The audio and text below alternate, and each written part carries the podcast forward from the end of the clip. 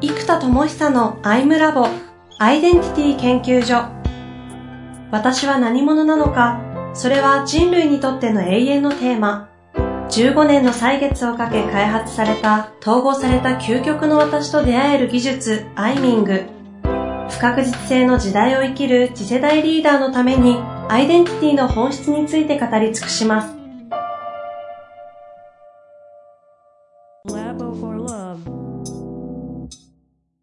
こんにちは、遠藤和樹です。生田智久のアイムラボアイデンティティ研究所。生田さん本日もよろしくお願いいたします。はい、よろしくお願いいたします。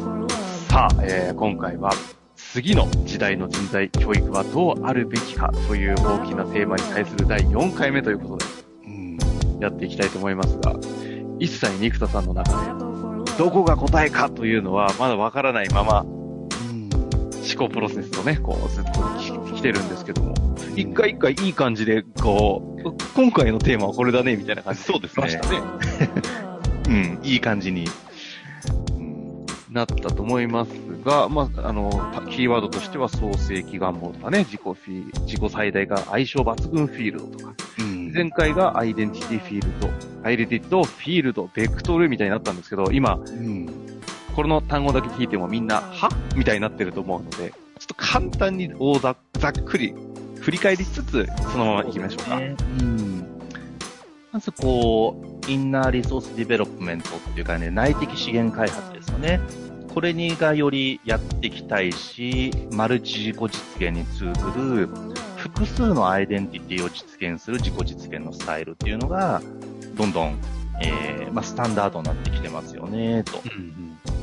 で、まあ、ロールプレインゲームに例えたりしていきましたと。で、上級職に行くのか、今の職業、職を高めるのか、っていう魔法戦士になるか、魔法使いと戦士を育てるのかの違いみたいな、で、これが今の魔法使いと戦士を育てるって発想は自己実現とか自己確立って発想で、魔法戦士になっていくみたいなのは統合とか進化ですと。うん。で、えー、っと、このじゃあ今の自己を育てるのか次のフィールドに行くかによって、次のステージに行くかによって、そのフィールドが自己確立のためのフィールドか自己進化のためのフィールドか、そして、ビーイングの解放、ロールの発揮、自己解放なのか自己発揮なのかによって、この4証言にフィールドがどうも分かれていきそうだと。なるほど。そうです、ね、ビーイングを確立進化するのか、ロールを確立進化するのか。まあ、実現統合の方が分かりやすいかな。その、ビーイングの実現、ビーイングの統合。ロールの実現、ロールの統合っていう、えー、感じですかね。で、うんロールプレイングゲームで例えると、ビーンがどっちかと魔法使い的な感じで、あの人情熱あるからその人がチームにいるとみんなのやる気が上がっちゃうよねとか、みんなの心が癒されるよねっていうなんか回復魔法とかなんか支援魔法みたいな感じの、そのエネルギーフィールドが出来上がるみたいな感じがあって、で、どっちかっていうとこのロールの方が攻撃力とか、なんていうかな、戦士的な感じ？とか攻撃魔法的な感じ、回復魔法、支援魔法に対してちょっと攻撃魔法的な感じかな。うん。で、フィールドがあって、じゃあこのフィールドの中で人と人との繋がり方とか関係性って話を見ていくと、そのお互いが友達だよねとか、お互い命掛け合って仕事してるよねみたいな、こう双方向ベクトルを、一つの双方向ベクトルをこうコミットし合う関係性から、独立したそそれぞれのベクトルがあって、私があなた、あなたが私に対して、お互いがベクトルが独立したベクトルがあってれば双方向と言うよねっていう、まあ、ツイッターのフォローし合ってるから双方向に繋がってるよねっていう感じ。でも、Facebook とかミクシーみたいに友達申請して双方向を確認したことによって、友達だよねっていう感じっていうのとフォローし合ってるよねの違い。で、社会の方向性で言うと、フォローし合ってるよねっていう独立した2つのベクトルが合わさってれば、双方向だよねっていう方向に今、どんどんなっていく気がしてるんです。うん。これさっきのマルチ自己実現と、自分の解放したり発揮するための複数のフィールドに属するっていう発想もそうで、その複数に属してダイバーシティ化した内的な自己アイデンティティが複数マルチになり、複数のフィールドを持つことによるので、そこで全部双方向だよねを確認すると、一つにならざるを得ない。から、ベクトルの独立性。だからフォロー系になっていく感じですね。SNS のフォロー型 SNS。フォロー型。そう、だからツイッターとインスタはそうじゃないですか。はいはい。ああ、なるほど。そう。でも LINE とか Facebook とか Mixi は、双方向で繋がってるよねが前提になってる。うん。うん。うん。って感じなんですよね。うん。だこう、繋がってるよねという形かフォローし合うのか。まあ、この両方がもちろんあるんでしょうけどね。より長い時代というか、こう、繋がってるよねというよりも、こう、フォローするぐらいのつながりが、こう、うん。そうですね。確かにあるかもしれない。うん。そうそう。で、ここで出てくるのが、コミュニティって発想は、なんかすごい、こう、繋がってるよね発想だと思うんですよ。はい。はい。なんで、双方向を確認し合ってる、終身雇用とかもそうですけど、だコミュニティよりもどっちかというとちょっとプロジェクトとかに近くって、うん。だ例えばゲームの世界でも、ドラクエとかって自分のコミュニティじゃないですか、パーティーがあって、うんうん、その5人なり4人なりのキャラクターでずっとストーリーが進んでいく。で、そこに対してネットワークゲームとか、やったことないんだけど、モンスターハンターとかは、プロジェクトチームですよね。今晩集まったチームで、あのモンスター倒すぜっていうプロジェクトチームとして存在していて、で、ちょっと名前も知らないし、で、仲良くなるとフレンドになるじゃないですか。うんうん。みたいな。でもそうじゃなかったら、あ、お疲れさんって形で、じゃあねってまた新しいプロジェクト見つけて戦いに行くみたいな、こういうちょっとプロジェクト的な働き方もそうだし、コミュニティもプロジェクト型になる。つまり、僕がやっていたずっと合宿型の教育ってプロジェクト型コミュニティなんです、ある種の。うんうん、その7泊8日間むっちゃ絆ができてすごい仲良くなって、もうみんなと一緒一緒にいたいみたいなぐらい、すごい濃いコミュニティなんだけども、うんうん、そこから継続的なコミュニティとしてやる、行く人と、その瞬間のプロジェクト体験としてのコミュニティ。はあそう、だから短時間で、あのー、コンサートもそうですよね。なんかそのコンサートの瞬間の一体感とか、なんていうのかな、それはたまらないわけですよ。でもさ、コンサートに集まった5万人とかがずっとお友達かってそうじゃないっていう。で、逆にそういうイベント型、瞬間風速型のコミュニティだからこそ逆に深く繋がれるというか、深く解放できる。ああ。だから近しい人と、例えば家族とはっちゃけるってむずいじゃないですか。なんか、親とか両親と、カウントダウンだとか、なんか、イエーイとかすっごいやりにくくって、でも、コンサートだったらできますよね。ゲーム、アーティストが、カウントダウン行くよみたいな、なんか、中継8だからわーボーンとかやりやすいみたいな、そう。でも友達同士だけでやってもちょっとやりづらいけど、うん、そういう環境に身を置くとできるっていうのがあるじゃないですか。はい、はい。だからこの、ベクトルって話とフィールドがどっちかってイベント的だったりするのに対して、なんていうのかな、コミュニティの形、つながり方の形、ファミリーとか、会社のチームとか、うん、まあなんか友達っていう人々が、つまり社会的動物なので、社会の形成の形ですよね。社会形成。社会の形が、人々の社会が濃くつながっているコミュニティ的なものと、短時間にプロジェクトチーム的に、うんうん、ね、モンハンで、この時間にモンスター倒すというミッションを共有している、自由に一緒に遊べる感じ、うんうん、下手にお友達とかじゃなくって、このゲームを楽しむためにクリアするために繋がった人たち。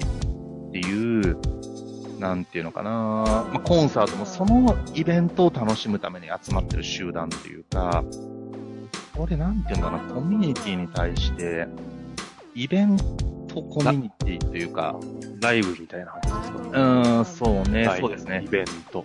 うん、イベント型コミュニティと、なんかファミリー的コミュニティかな。うん今こう結構流行ってるサロンみたいなものはどう見るんですか？この、あー、これ中間なイメージですかね。あむしろイベント型コミュニティとファミリー的コミュニティのなんか統合的な感じで、でもあんまりファミリーファミリーしない、うん昔だったらなんか松陰塾とか私塾イコール同志みたいな感じがあったんだけど、はいはい。昔っていつの話してるんだってあるんですけど、経験もしてないのに。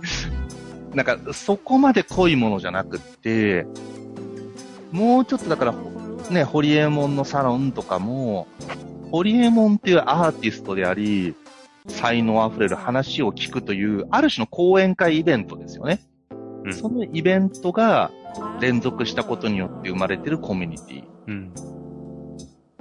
っていう感じですかね。なるほどね。うんはい。だ決してそこで同志となって、全部なんとかやろうぜとか会社作ろうぜっていうのとはちょっと違う。うん。うん。だから、ね、ちょっとこれ整理すると、アイデンティティ、フィールド、ベクトル、コミュニティっていう、この4つが大きなキーワードになってくるかなこうなってくると。ほう。い いコミュニティっていうか、うん、ソーシャルかな、ソーシャル。社会。つまり、社会的自己と内なる自己みたいなのが言ったときに、社会的アイデンティティと自己アイデンティティみたいなのがあったときに、この社会の形成の形がすごくそれぞれ変わってきている。うん。うん。まあでもソーシャルというとちょっとあれだけど、うん、まあでもコミュニティも含めたソーシャルの形がすごく変わってきている。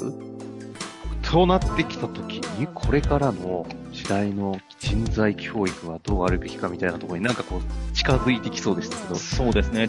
まあちょっとあるべき論で言うとちょっとあれですけど、どういう方向が熱いかっていう個人的なとこでいくと、そうですね。ここちょっと最後収束さ、収束させたいですね。アイデンティティ、フィールド、ベクトル、ソーシャルがギュンとなると、自己を解放したり発揮できるフィールドとイベントとコミュニティがあって、で、フィールドを自由に選べるイベント的な働き方、プロジェクトチーム的働き方、で、マルチな自己を実現できる。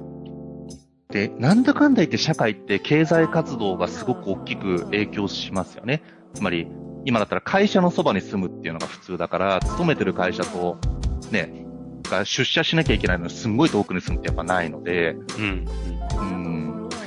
だから働き方がより自由、時間と場所の自由が出てくる。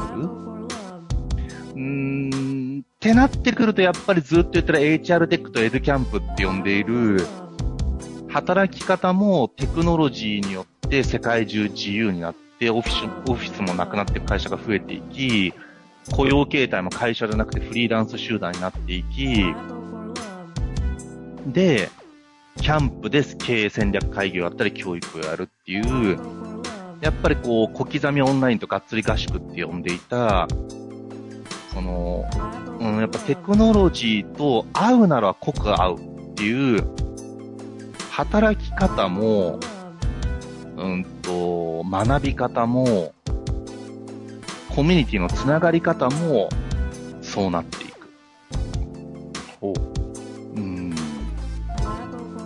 から、じゃあそういう時代において何が必要か？能力、力？うん。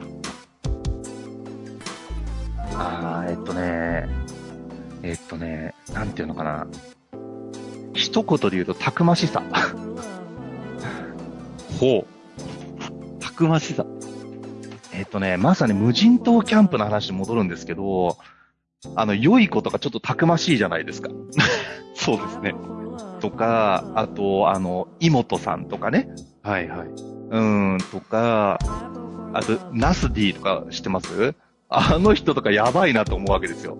知らない、ナス D、はい、いるんです。そう、すごい人いるんですよ。最近注目されてるね。その、タレントを食っちゃうすごいディレクターなんですけど。無人島、ああ、知ってる。そうそうそうそう。この人とか半端なくって、だから、例えば IT ですごい起業家として成功してますってよりも、多分ナス Dの方が最近すげえなって思われてる感じが、高い感じがしてきてるんですよ。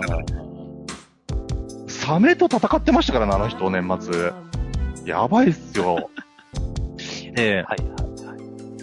どこのフィールドや世界中どこに飛ばされても、どこでからでもゼロから始められる、つまり創世記力ですね。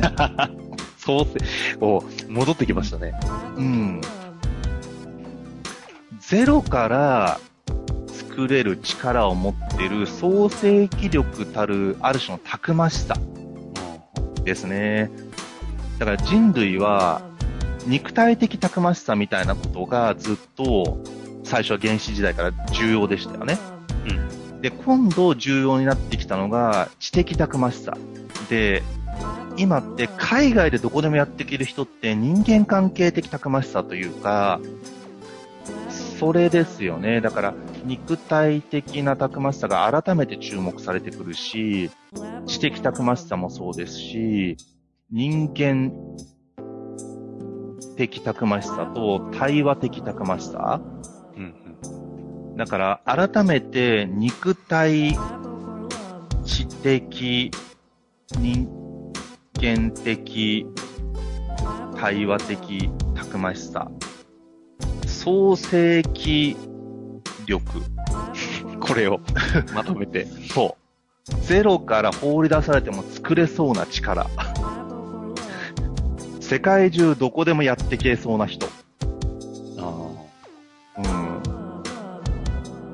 だこれ知恵だと思うんですよね。知恵とか人の力を借りるとか、ゼロから切り開く開拓者的力というか、ただパイオニアっていうとなんか最先端をやる感じがあるんだけど、じゃないんですよね。なんとか最先端も含めてなんですけど、最先端の世界の創世記だったらそうなんだけど、創世記力と呼んで良さそうだけど、なんかね、たくましさってキーワードがね、すごい来てるんですよね。精神的なものもそうだし、そう、ゼロから作れるたくましさイコール創世記力ですかね。創世記願望とかも言ってますから、うん。次の時代に必要な力は創世記力である。これを実は、英語で僕、 ingenuity っていう単語を置いてるんですよ。ああ、以前、だいぶ前に出てきましたね。そうです。 ingenuity が発明家の才能みたいな言葉なんですけど、ゼロから知恵を生み出す知恵いうメタナレッジみたいな感じなんですよね。知恵を生む知恵。で、インジェヌイティ、ちょっと僕の解釈的翻訳で言うと、内発的創造性と呼んでるんですけど、インっていうのは内側からジェンで生み出す感じがするから、内発的な内側から溢れてくる0から1の発想とか、創世記って何もないから考え出さなきゃいけなくって、それをみんなやりたいんですね。だからノウハウとかあんま知りたくない、もはや。いや、なんか答え言わないでみたいな。ゼロから今やりたいんだけど、みたいな。なんか、パズルゲーム解いてる時に、あ、そこってこうしてこうしてこうするんだよとか言うと、言われると、言うなよみたいな感じあるじゃないですか。今解いてんだから、みたいな。そう。だから、学習放棄して、まあ僕もそうだけど、哲学書とか心理学書とか読まないじゃないですか。じゃなくて、自分で考えて発明したいし、発想してるわけですよ。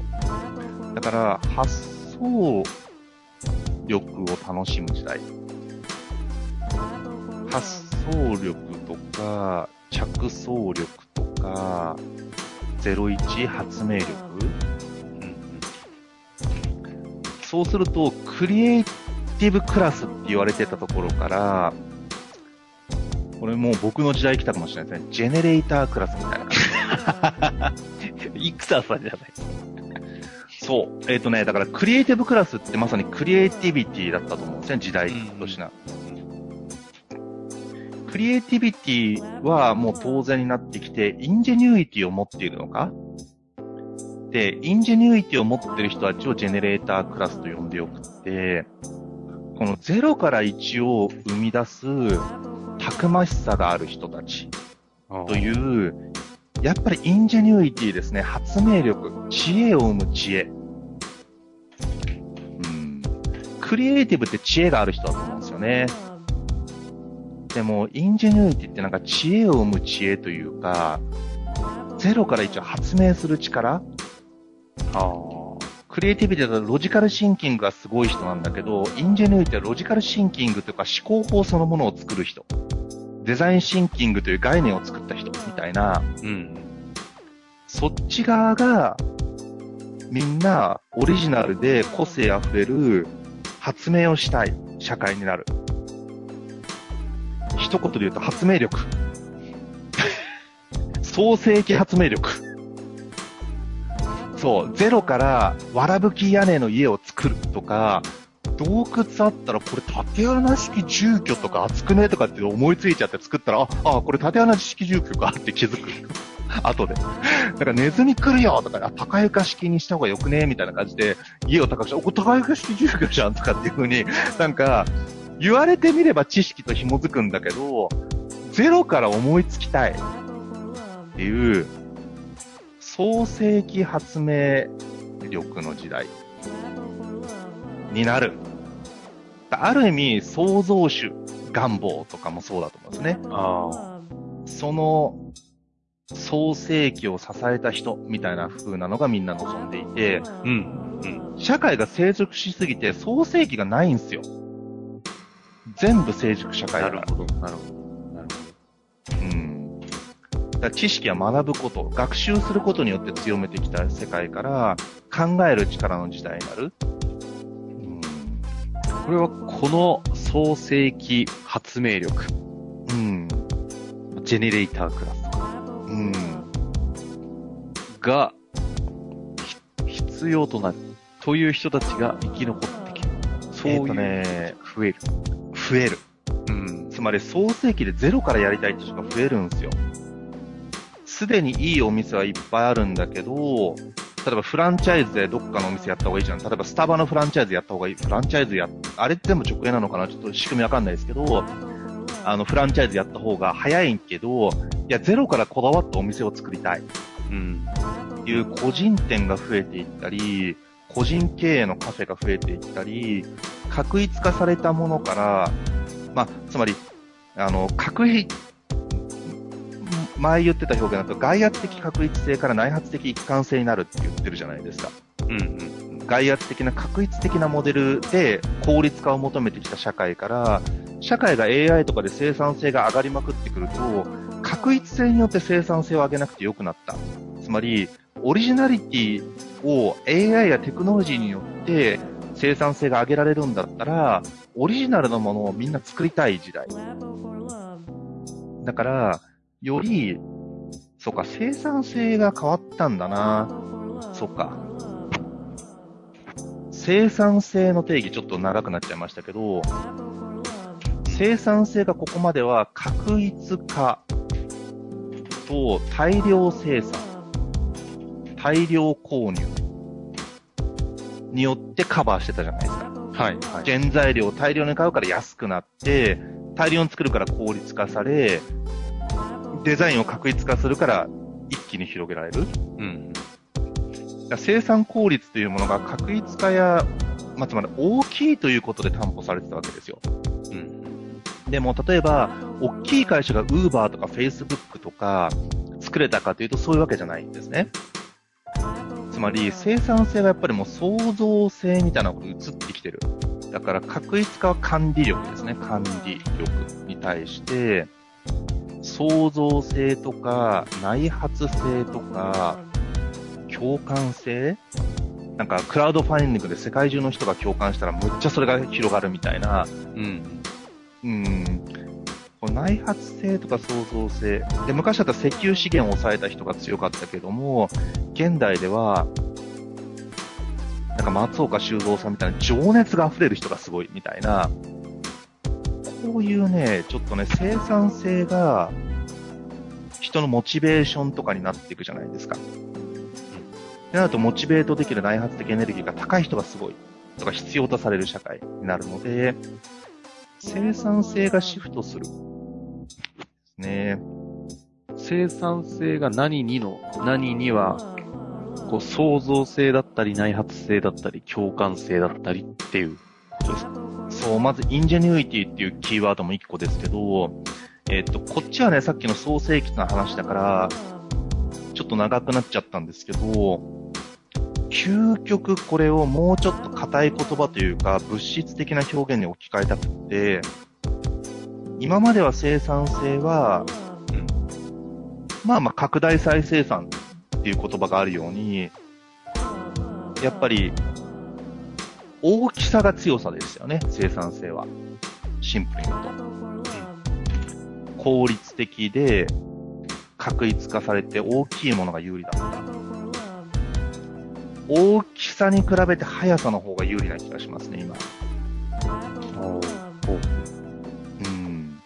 と、資本力とか資源力に対して、やっぱ創造性だよな。ゼロから考える力。なんて言ったらいいかな。クリエイティブっていうナレッジワークのもう一個先に行ってる感じなんだよな。あー、そっか。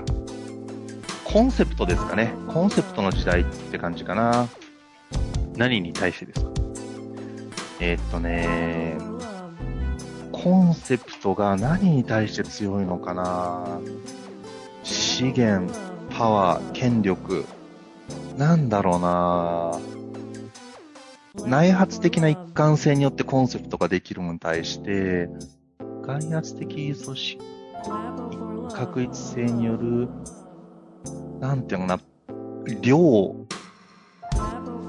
量、数の暴力とかっていう表現があるように、うん、えー、っとね、なんだろうな、コンセプトに対して、あ、 quantity に対してクオリティとは言えるかもわかんないですね。 quantity に対してクオリティ。うん。音が近いからね、この数に対して質。うん。数と質で言うと多分質の時代になってくるし、大人になるとそうじゃないですか、バイキングよりも5000円払うんだったらバイキング5000円とかも食い切れないし、なんか、美味しい質が高いやつは5000円でゆっくり食べたいじゃないですか。はい。みたいな。その quantity よりもクオリティになるし、コンセプト。で、クオリティを決めるのがコンセプトで、 quantity を決める何なんだ？コンセプトに対してなんだこれ？コンセプトに対してでかいこととか強いこととか、なんて言うんだこれ？ちょっとここまで決めて終了したい感じですね。ああと一歩。えー、っとね、コンセプトに対して、マネージメント、マネージメント、コンセプトに対してなんだろうな。つまり、大企業が Facebook とか Uber とかに勝てなかった感じ？なんですよね。なんだろう、この。で、軒並み大きい流通ラインとか、大きいところが不利になってきてるじゃないですか。うん、うん。うん、なんつうのか、あの、トイザラスが飛んじゃうとか、大きい流通ラインとハードを持ってたところがどんどん経営が逼迫していってしまって、コンセプトで自由にやってるところが強くなってる感じ？もちろん市場をオンラインで持ってた方が強いってのはありますけど、なんていうのかな。物的なものとか、権力とかの方ではないですね。そうですね。権力は引き続きそれはそれで強いんですけど、でも権力も崩壊してますよね、今。例えば、どっかのお偉いさんよりも炎上してツイッターとかでもボコボコにされると、そっちの一般市民のツイッターの数の方が今強い時代じゃないですか。うん。発言力が。だからそういうこう、権力も崩壊するし、その辺もまるっとだよね。なんですか。なんだろうなだそっちもコンセプトだと思うんですね。MeToo っていうコンセプトが強いわけじゃないですか。うんうん。それによって人が動くわけですから、それに対して昔はなんか、すごい権力のあるセクハラ親父みたいな人がいて なんだろうな。あ、シンプルにパワーかな、そしたら、やっぱり。ああ。うん。パワーの時代からコンセプトの時代って言えるかな。大きさから、うん。 quantity からクオリティ、うん。パワーからコンセプト。うん。そうね。まあ、コンセプトがパワーを持つとも言えるからな、なんとも言えないんだけど、まあ、今日段階ではパワーとコンセプトで、十分レベルの一個の、なんか落としようかと思います。ちょっとまだ甘いから、うん、もうちょっとやりたいです。これは、あの、出た時に、またう、ん。次回ね、次回でもいいですし、改めてね発表の場を持つということにしましょうか。はい。いやいや、第4回にわたって、うん。これからあるべき人材教育ということで、まさに久々ですね、生田さんの思考プロセスをたどりながら。そうですね。実は人材教育の話はほとんど入ってないですけどね。まあ、たくましさとかね、創世記発明力を磨くっていう意味ではそうかもしれないですね。んそうです。ね、0から1を作り出す。うんまあ。ね、知恵を生む知恵。うん。話もありましたので、いやいや、長旅でした。ですねいかがでしたでしょうか？生田さんは日常、このようにして、創そうですね。世紀発明力を深めているようでございます。ありがとうございます。お聞きいただいて。いやいや、これはでも本当に、あれじゃないですか、教育だったり、人を扱ったりしてたり、いろいろしてる人たちは、相当参考にヒントになることが散らばってたのでね、ぜひうまく活かしていただいて、また次回も楽しみにしていてください。はということで、一回人材育成はここで終わりということにしましょうか。そうですね。ですかね。はい。というわけでやってまいりました。本日もありがとうございました。はい。皆さんありがとうございます。